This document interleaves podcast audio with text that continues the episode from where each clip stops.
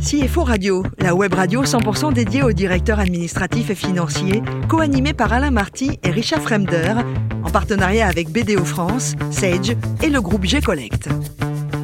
Bonjour à tous, bienvenue à bord de CFO Radio. Vous êtes 11 000 DAF et dirigeants d'entreprise, abonnez nos podcasts. Merci à toutes et tous d'être toujours plus nombreux à nous écouter chaque semaine. Vous le savez, vous pouvez réagir sur nos réseaux sociaux en général et notre compte CFO Radio-du-bas TV sur X, bien sûr.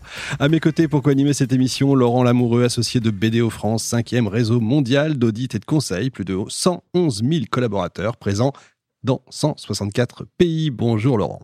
Bonjour. Et Yann Alossery, responsable grand compte chez G-Collect. Bonjour Yann. Bonjour. Aujourd'hui, nous recevons par téléphone Philippe Boucher, auteur du livre Les finances publiques. Bonjour Philippe. Bonjour. Alors, euh, sachez-le, Philippe est un homme formidable. Il est docteur en droit public, maître de conférence à l'UCA, l'Université Clermont-Auvergne. Euh, Philippe, qu'est-ce qui vous a amené au droit? Comment vous y êtes venu? Ah, alors, comment j'y suis venu euh, Alors, par choix, mais aussi un peu par défaut. Euh, par choix parce que euh, je viens d'une famille de juristes. Mon père était notaire, mon grand-père également, et aussi pas mal de vétérinaires ou de médecins qui, voilà, moi, les deux professions m'intéressaient, celle du juriste de mmh manière large, je dirais, et puis, mais aussi des disciplines scientifiques et notamment la, la, médecine. Donc, j'ai opté assez vite pour pour le droit. Et, et je le regrette pas parce que c'est une discipline que j'aime beaucoup. Eh ben, je comprends. C'est Coluche qui disait euh, quand on fait du droit, c'est 50 droits et tout le reste de travers. Vous êtes d'accord avec ça?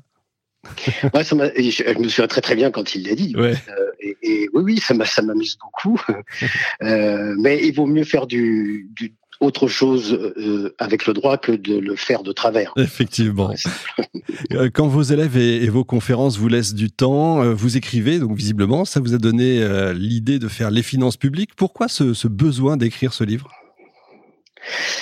Alors, j'aurais peut-être pas écrit. Moi, j'ai surtout écrit des articles dans, ma carrière, dans différentes, dans les deux disciplines qui sont mes, disciplines de fond. Elles se rejoignent du reste sur des sujets qu'on abordera peut-être. Certainement, même. C'est le, le, droit financier de manière générale et public en particulier, et aussi euh, le droit de l'environnement. Mmh voilà, donc euh, on verra peut-être les liens qu'il peut y avoir entre l'entreprise et l'environnement, mais enfin c'est un sujet c'est un sujet éminemment prioritaire, important euh, aujourd'hui. Donc écrire ce livre, finalement, c'était plutôt une, une, idée de l'éditeur de ce livre. Oui. Euh, qui voilà m'a proposé de, de, de, de, rédiger un ouvrage un peu différent des manuels classiques puisque l'objectif était un peu, j'allais dire un peu triple. Euh, enfin, il était triple pour moi parce que je l'écris à partir de mon enseignement, de mes conférences et de mes cours euh, à l'université, de mon expérience aussi de membre de jury euh, dans la discipline des finances publiques, notamment au ministère de la Santé, au recrutement euh, des directeurs d'établissement, des directeurs d'hôpitaux notamment, pendant au moins une bonne quinzaine d'années, ce que je fais encore du reste. Et également euh, euh, pour permettre aussi à tout lecteur, aux lecteurs qui ne sont pas forcément des spécialistes de ces questions, de pouvoir s'initier à, travers des prismes plus larges que le simple prisme juridique, parce que les approches de ce livre sont la fois économiques, politiques et, historiques. Eh ben, on va voir ça en détail avec Laurent et Yann. Allez, Laurent. Bonsoir Philippe, moi j'ai une question qui me brûle les lèvres euh, en, en, regardant votre parcours et, et, et vos écrits. Est-ce qu'il y a une vraie culture de la performance dans la gestion de l'argent public et où est-ce que cette culture de la performance s'appuie sur des critères différents de, du secteur privé? On est nombreux à se poser la question. Alors allez-y, vous avez trois heures. Et alors, je ne vais pas vous surprendre, c'est que euh, ça fait bien partie des questions auxquelles je m'attendais. Euh, que je m'attendais. Donc, euh, quelle réponse on peut faire? Normalement, vous savez que l'idée de la performance en finances publiques, c'était une idée qui était presque bannie on ne parlait pas de performance. Et c'est Gaston Gèze. Gaston Gèze était un, des grands auteurs des finances publiques euh, de la fin du, du 19e et milieu du 20, jusqu'au milieu du 20e siècle à peu près. Et Gaston Gèze avait eu cette formule que je cite souvent au début de mes conférences. Je le cite, euh, il y a des dépenses, il faut les financer. Point. Oui, c'est à la fois très, c'est à la fois très compliqué et d'une simplicité bah, presque étonnante. Mais c'était un peu ça, c'est-à-dire que l'argent public, c'est un ensemble de moyens financiers dont la question de savoir s'il était limité ou pas se posait pas beaucoup, et euh, pour satisfaire des dépenses publiques qui, euh, depuis l'économiste autrichien Wagner, montraient que dans les pays développés, ben, l'évolution des dépenses publiques, elle était, euh, elle était quasi obligatoire du, du fait d'éléments politiques, sociaux, mais également technologiques. Et technologiques aujourd'hui, Évidemment, je pense souvent l'exemple, euh, quand un hôpital, par exemple, a à faire une visite pour contrôler si quelqu'un a un membre cassé, par un os cassé, par exemple, on passe sous des rayons X, et avant que les rayons X existent, on, on, constatait simplement la douleur, on mettait deux attelles en bois, une dentelette de drap découpée, et puis on disait aux patients, vous restez pendant trois semaines, un mois immobilisé, vous allez guérir. Aujourd'hui, si nécessaire, on va faire toute une série d'examens, IRM, scanner, etc je, vous avez parfaitement compris que l'évolution des technologies entraîne forcément des dépenses publiques lorsqu'elles rencontrent des obligations législatives constitutionnelles des autorités administratives. Évidemment. De toute façon, historiquement, c'est vrai, euh, les finances publiques sont, toujours déficitaires, quel que soit, quel que soit le pays, quelle que soit l'époque, le siècle. Oui, alors je, je, vais répondre un peu à ça parce que si vous avez parcouru le livre, vous verrez que sur la dette, la question de la dette par exemple, euh, moi j'ai pas mal écrit sur ce sujet et dans ce livre vous trouverez, vous avez peut-être vu ça, c'est la fiche 3 qui s'appelle Dette et emprunt public. Et je parle de l'histoire. Et, et l'histoire de la dette, en réalité, je pense que, je sais pas si, probablement surprendre quelques-unes et quelques-uns de vos auditeurs, mais la, la, la, dette publique a toujours existé. Ah les Grecs ont été, par exemple, les premiers à avoir eu recours à la dette au IVe siècle avant Jésus-Christ. Hein. Alors c'était sous la forme des prêts, hein, surtout des prêts accordés par les citoyens les plus riches et à des conditions euh, avantageuses pour, euh, pour, pour, la, pour la cité. Bien, bien, sûr, en échange, il y avait de nouveaux droits ou privilèges au bénéfice des prêteurs. Les Romains, oui, voilà. Alors, les Romains ont fait la même chose. Hein, Jules César, Cicéron, Scipio. Euh, bon, ils utilisaient plus, c'est vrai, l'impôt ou la réquisition que l'emprunt au Moyen Âge. Alors, au Moyen Âge, euh, on sait que les cités ont connu très graves difficultés financières, hein, qui étaient liées surtout aux dépenses de guerre et d'un certain renoncement à lever des nouveaux impôts, renoncement à lever des nouveaux impôts. Euh, donc les titres de dette sont, se sont développés, sont consolidés et étaient assortis d'intérêts librement négociables. Hein. Mais je pense que la Grande-Bretagne a battu des records, euh, euh, notamment au, XVIIe siècle. Hein. C'est elle-même qui va fonder, je dirais, la dette publique des États aujourd'hui. Il faut savoir qu'en 1688, la dette de l'Angleterre, la Grande-Bretagne, est passé de 1 euh, million de livres euh, à euh, en 1688 à 133 millions en 1766. Effectivement. Il y a de quoi faire une révolution. Tout à fait considérable. L'objectif de performance, en fait, il a été dicté à partir du moment où, économiquement, on a considéré que l'évolution des déficits publics, constants, alors constants, pas tout le temps, puisqu'ils sont constants, depuis 1974, c'est-à-dire le premier choc pétrolier, tout le monde sait ça. Et puis, de manière absolument un, indéfinie, d'année en année, elle s'est perpétuée pour atteindre des seuils qui n'ont jamais été des seuils euh, euh, spécifiquement dramatiques, puisque au pire, c'était 6-7% du PIB. Aujourd'hui, même, les chiffres sont euh, souvent hallucinants. En tout cas, les gens me disent quand je vois les chiffres, mais ça fait peur. C'est vrai, mais quand on regarde par rapport à l'évolution de la richesse nationale, c'est quand même relativement supportable. Et même la loi européenne euh, l'a fixé à 3% pour le déficit annuel et 60% euh, pour la dette euh, structurelle. Et même avec des possibilités de les mettre en warning, mais de ne pas sanctionner. Alors finalement, autrefois, les causes des, des dettes, c'était les guerres. On s'est dit, il n'y a plus de guerre, il n'y aura pas de dette, donc on peut avoir quelques déficits. Puis en réalité, il y a d'autres crises qui sont arrivées crise économique bien sûr, mais également aujourd'hui, on le voit, des crises sanitaires, retour de l'inflation, un certain nombre de choses, et que le coût du crédit devient beaucoup plus important.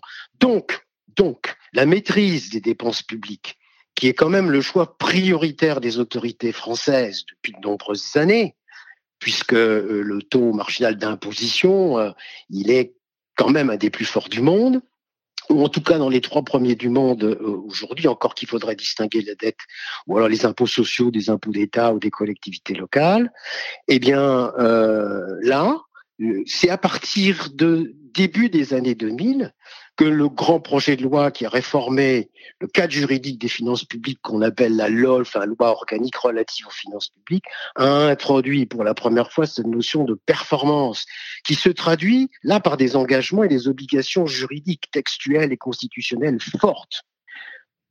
À l'occasion du dépôt de chaque projet de loi de finances chaque année, qui est le texte principal bien évidemment, le gouvernement est tenu de déposer dans ses documents annexes un projet annuel de performance assorti d'indicateurs de performance, dans le détail desquels je pourrais rentrer si vous voulez. Et puis lorsque l'exercice est terminé, au moment de ce qu'on appelait, elle a changé de nom depuis peu, depuis 2022, la euh, loi de règlement qui intervenait à l'année N plus 1, le gouvernement a été tenu, avec le contrôle de sincérité de la Cour des comptes, de présenter non plus un rapport cette fois-ci, non plus un projet cette fois-ci, mais un rapport annuel de performance, c'est-à-dire de vérifier la réalité euh, et la démonstration du projet qui a été proposé et voté par le Parlement et sa euh, véritable réalisation. Donc ça, c'est plutôt rassurant. Il y a donc effectivement cette notion dans les finances publiques, c'est plutôt bien. Yann euh, Vous me tendez la perche sur euh, l'évolution des finances publiques par rapport à ce qu'on vit aujourd'hui. Alors on, vit, on dit qu'on vit parfois des temps exponentiels, et euh, j'ai l'impression quand même qu'avec le Covid, on a cassé un peu cette orthodoxie financière et qu'on s'est permis beaucoup, beaucoup de choses. Et quand je dois expliquer l'économie à mes enfants, je dis, bah voilà, il y a, il y a différentes type d'économie ou de finance. Et l'économie publique, c'est on bouge le bateau d'un degré à la fois ou d'un degré par an.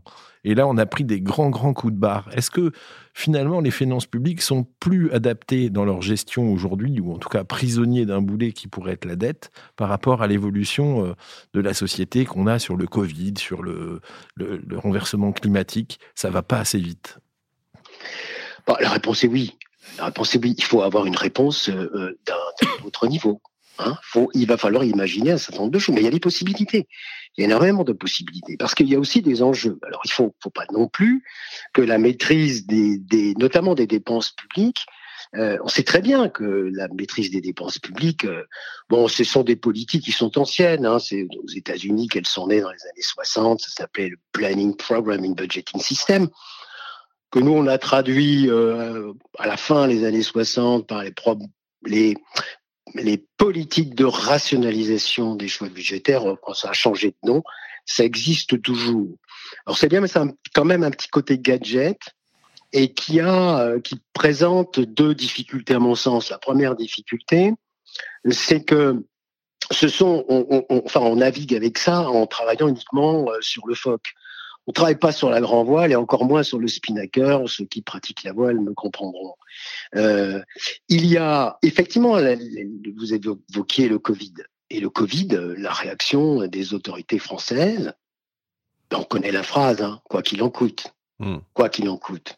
Donc ça, ça fait partie, j'allais dire, des, des épreuves historiques ou des épreuves budgétaires particulières que euh, l'histoire nous apprend aussi parce qu'il faut apprendre euh, de ça. Alors évidemment, lorsqu'on fait le compte total, euh, c'est considérable, c'est considérable.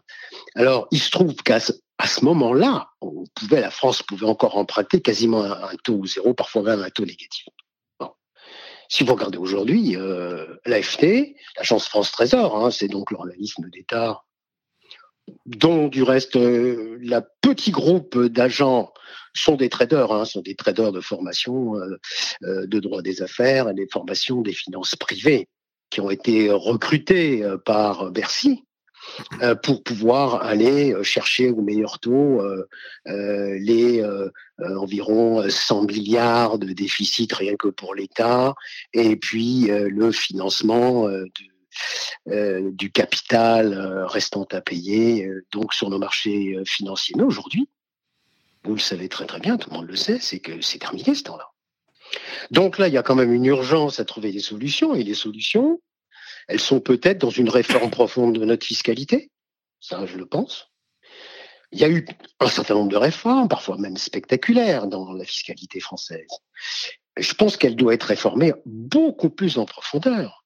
Il faut tenir compte aussi d'un certain nombre d'enjeux où euh, la modernisation de la fiscalité apporterait des réponses, tant sur le plan du développement économique et du développement durable en particulier, mais également sur le plan euh, du climat, sur le plan euh, social, sur le plan, etc., etc., Il faut la repenser parce que finalement, nos structures fiscales, elles sont anciennes. Quand je dis anciennes, certaines taxes qui ressemblent quand même à celle du Moyen Âge. Hein. Bon, on va même le dire.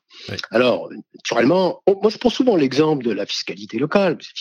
La fiscalité locale, euh, c'est, on en a parlé. Moi j'étais étudiant encore.